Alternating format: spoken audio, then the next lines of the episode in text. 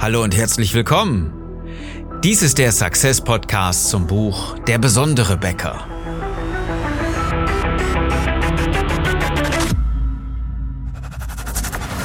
Viele Bäcker verlieren jeden Tag mit Top-Produkten gegen schlechtere Mitbewerber.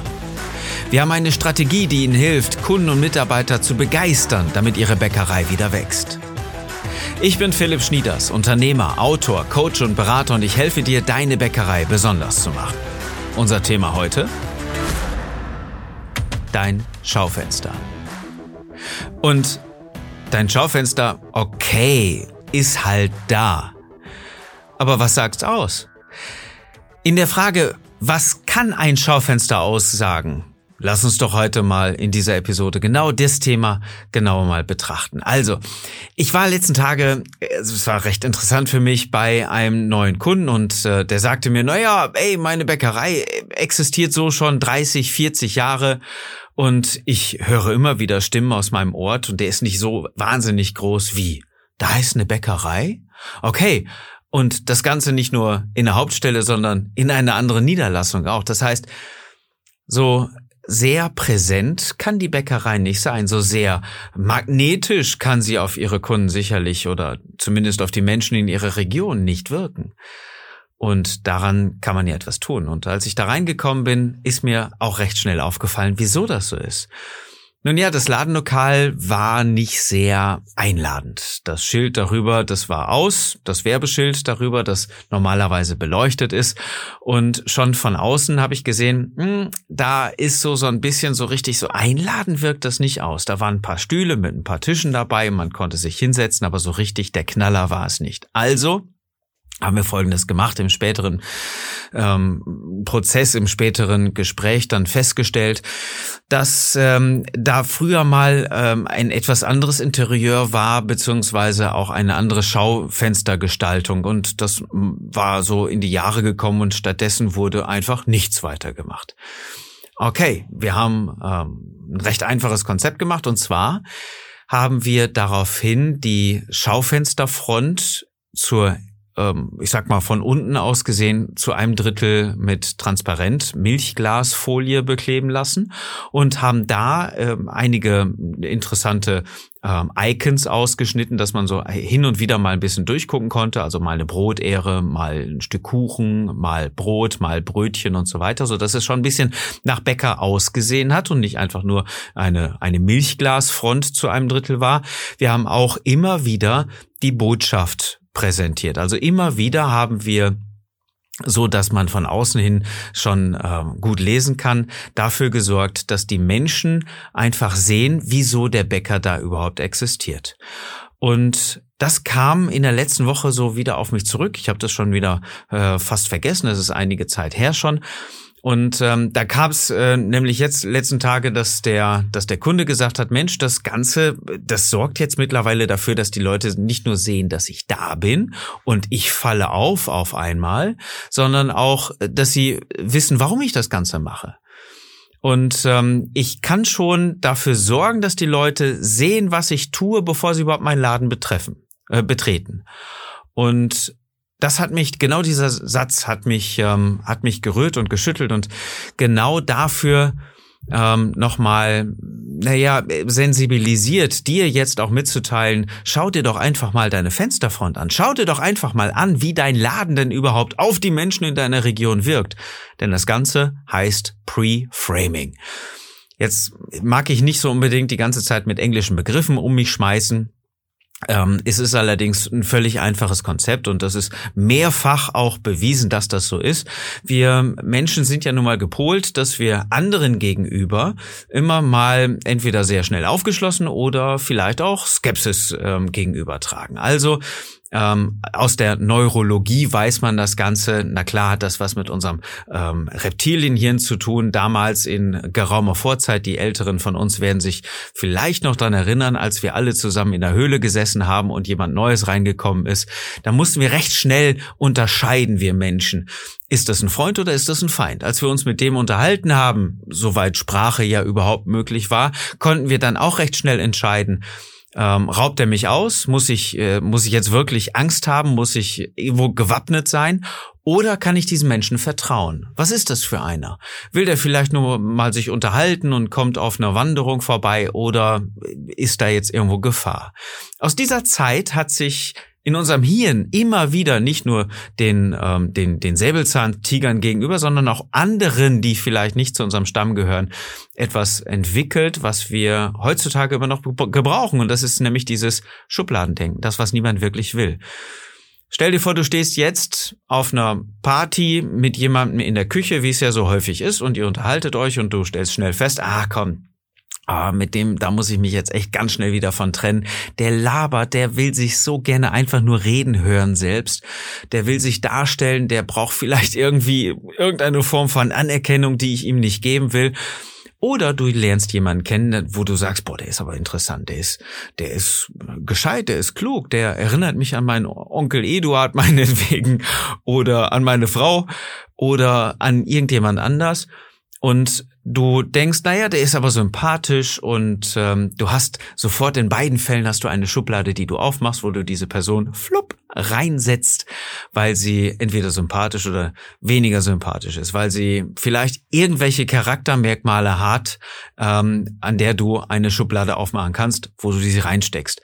Na klar, haben diese Leute es dann verhältnismäßig schwierig in den meisten Fällen aus dieser Schublade wieder rauszukommen. Daran solltest du dich mal gewöhnen, die Leute immer mal wieder zu hinterfragen, ist sie, sind sie denn überhaupt in der richtigen Schublade oder ähm, sollte ich da einfach mal mich selber hinterfragen, ob sie ähm, aus dieser Schublade wieder rauskommen sollten. Also Schubladendenken ist natürlich nicht wahnsinnig toll. Daran sind wir uns natürlich einig und das sagen natürlich auch alle Managementbücher, steckt die Leute nicht in Schubladen, aber hey, so sind wir Leute nun mal. So sind wir Menschen. Wir geben jedem, den wir kennenlernen, immer wieder ein Etikett, plupp, ne, wie so ein Preisschild auf die Stirn, klock, klock, getackert, so ist er und in der Schublade steckt er jetzt. Daran können wir gar nicht wahnsinnig viel machen. Das ist so und das ist auch jetzt nicht nicht ähm, nicht zu verurteilen, weil es so ist. Man mag natürlich immer sagen, steck die Leute nicht in Schublade, gib ihnen eine Chance und so weiter. Okay, cool, mach das.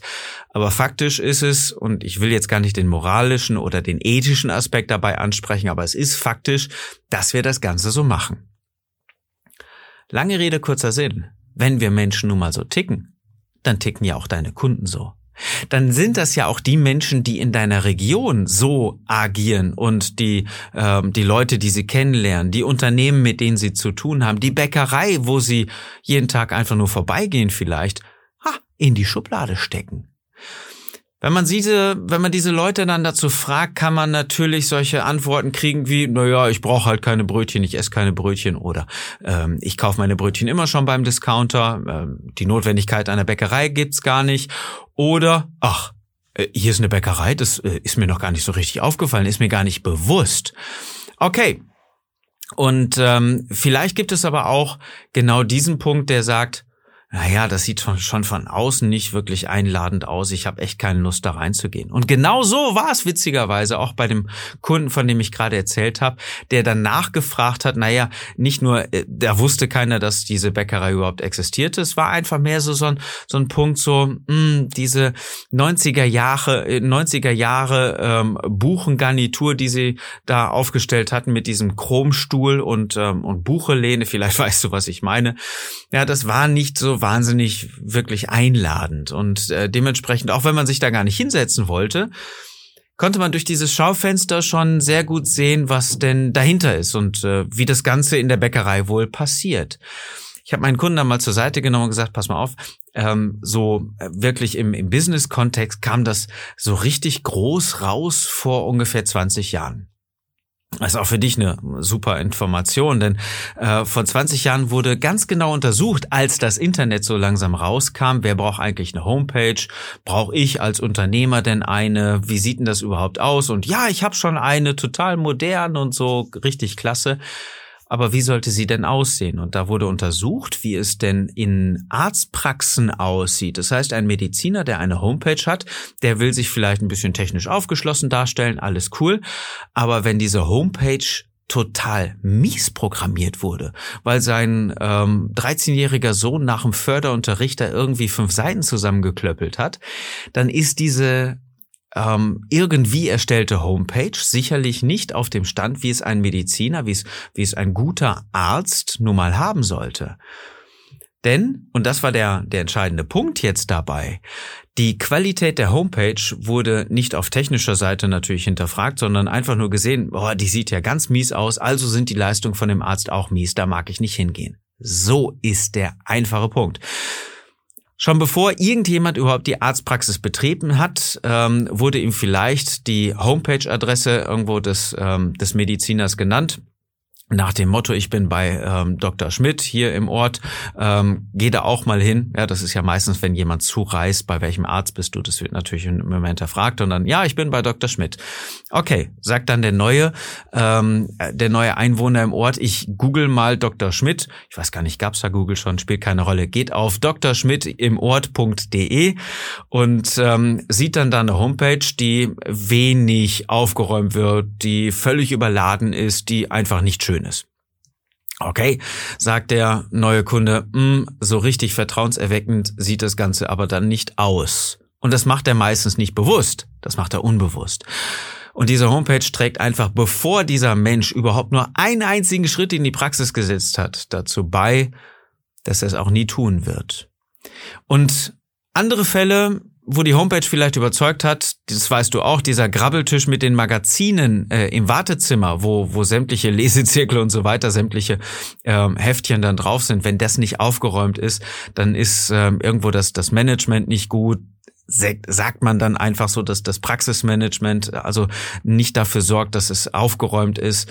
Und ähm, dieses ähm, diese Staubschicht vielleicht auf den Fensterbänken, all das, bevor du den Arzt kennengelernt hast, trägt natürlich dazu bei, dass du es auch nie wirst, beziehungsweise dass dieser Arzt schon von vornherein verloren hat, egal was er sagt. Er muss immer wieder sich rechtfertigen, beziehungsweise du glaubst ihm immer wieder nicht, weil er denkt, äh, weil du denkst einfach, ähm, dass er sein Fach nicht richtig beherrscht. Das ist das Pre-Framing, von dem ich gerade gesprochen habe. Bevor der Arzt etwas sagt, bevor überhaupt irgendwas passiert, hast du einen Eindruck, hast du ein Etikett von den Leistungen deines Arztes.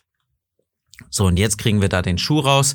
Als ich das meinem Kunden erzählt habe, hat er verstanden, ach Mensch, ich muss ja mein Schaufenster auch mal umgestalten. Ich kann nicht ähm, diese, diese alte, naja, eher zweckmäßig, aber gepflegte äh, Buchengarnitur mit, äh, mit Chrombeschlag irgendwo weiternehmen, wenn ich Gemütlichkeit ausstrahlen will, wenn ich auch äh, da sein will und mich äh, auch etwas neuer darstellen will, dann muss ich genau daran auf jeden Fall was tun. Der hat die Garnitur natürlich getauscht, ja, die drei, vier Tische, die er da stehen hatte, die hat er durch bequeme Sessel ähm, ersetzt. Die Schaufenster wurden von zum Drittel unten beklebt mit mit schönen Logos, mit Sprüchen drin und das Ganze wirkt auf einmal aufgeräumt, wirkt auf einmal warm und herzlich und und natürlich professioneller und genau das haben die Leute in seiner Region auch gemerkt und alleine deswegen hat er den Umsatz schon äh, wieder angehoben, das was dringend erforderlich gewesen ist bei ihm. Mich hat das Ganze nochmal gekümmert, jetzt in Vorbereitung zu diesem Podcast. Naja, wie sehen denn die Konkurrenten überhaupt aus? Also wie sehen die Schaufenster der Discounter aus? Die haben ja auch inzwischen äh, große Fensterfronten, wenn dir das mal auffällt. Das sind ja nicht nur die Industriebunker, die mal irgendwo in so einer ähm, Wellpappenhalle irgendwo entstanden sind, ähm, viel besser mittlerweile, ganz große, einladende Fensterfronten, kein kaltes Licht, schön warm, angenehm, aufgeräumt, große Gänge, wo du siehst, hey, wir haben nichts zu verbergen, wir sind offen, wir sind groß, du hast eine Riesenauswahl und es ist total toll, hier einzukaufen. Das strahlen solche Schaufenster nun mal auch aus. Und Du kannst das Ganze für dich nutzen, wenn du Pre-Framing machen willst. Also wenn du dafür sorgen willst, dass die Leute schon einen Eindruck von dir haben, bevor sie überhaupt deine Backwaren gegessen haben, dann solltest du auf jeden Fall nachgucken, wie sehen denn die Schaufenster aus deines Hauptgeschäfts, deiner Filialen, wie sehen denn äh, überhaupt so die, die Eingänge aus, ist da zum Beispiel alles zugekleistert mit irgendwelchen Schulveranstaltungen, Kindergarten oder Zwergenzüchtervereinen, die eine Jahreshauptversammlung haben und herzlich einladen? Oder ist das Ganze gepflegt? Ordentlich steht da vielleicht nochmal auch deine Botschaft drauf, deiner Bäcker-Story, die du hast. Funktioniert das Schild über der Tür? Wie sieht das Ganze überhaupt aus? guck da einfach mal mit dem offenen Auge drauf. So als wärst du dein Kunde, darfst du morgen mal einfach deine Bäckerei betreten, deine Konditorei, dein Café, deine Niederlassung, was auch immer du hast. Aber schau einfach mal drauf, wie es von den Kunden in deiner Region überhaupt wahrgenommen wird und sorge dafür, dass sie dich äh, schon so einschätzen, wie du dich eingeschätzt haben willst, indem du das Pre-Framing für diese Kunden nutzt in deinem Schaufenster. Wenn du die, ähm, die Frage hast, wie soll ich das überhaupt machen, was will ich denn überhaupt aussagen, wie gehe ich das Ganze denn überhaupt an? Dann machst du jetzt einfach Folgendes. Du ähm, sorgst dafür, dass wir beiden uns unterhalten. Klick mal auf besondere-becker.de und äh, da dann oben auf den Button zur Anmeldung äh, für ein Strategiegespräch. Füll die kurze, äh, den kurze Fragebogen aus, damit wir uns unterhalten können entweder mit meinem Team oder mit mir, wirst du dann ein kurzes Strategiegespräch führen. Das wird sicherlich irgendwo eine Dreiviertelstunde lang dauern, damit wir die Punkte finden, die dich weiterbringen. Wenn du Lust hast, mit uns zu arbeiten, dann gerne. Ähm, das ist aber nicht der, der Sinn. Der Sinn ist es einfach, die Punkte für dich zu finden, die das Ganze lösen und dafür sorgen, dass du dich richtig cool entwickeln kannst, um deine Bäckerei besonders zu machen. Der zweite Punkt, den ich dir anbieten kann, ist Ende März nächsten Jahres buchst du jetzt einfach direkt, committe dich, ähm, das Seminar, den Intensivworkshop in Weinheim, der besondere Bäcker, das Intensivseminar zum Buch. Ende März in Weinheim nächsten Jahres. So, das war's für heute. Ähm, ich hoffe, dir hat die Episode gefallen und vor allen Dingen, dass sie dich weitergebracht hat, hoffe ich. Wenn du das Buch Der besondere Bäcker noch nicht hast, dann kauf es dir. Den Link findest du auch ähm, in den Show Notes hier drunter ähm, auf besondere-bäcker.de. Ich wünsche dir einen erfolgreichen Tag heute und dass du mit deiner Bäckerei begeisterst.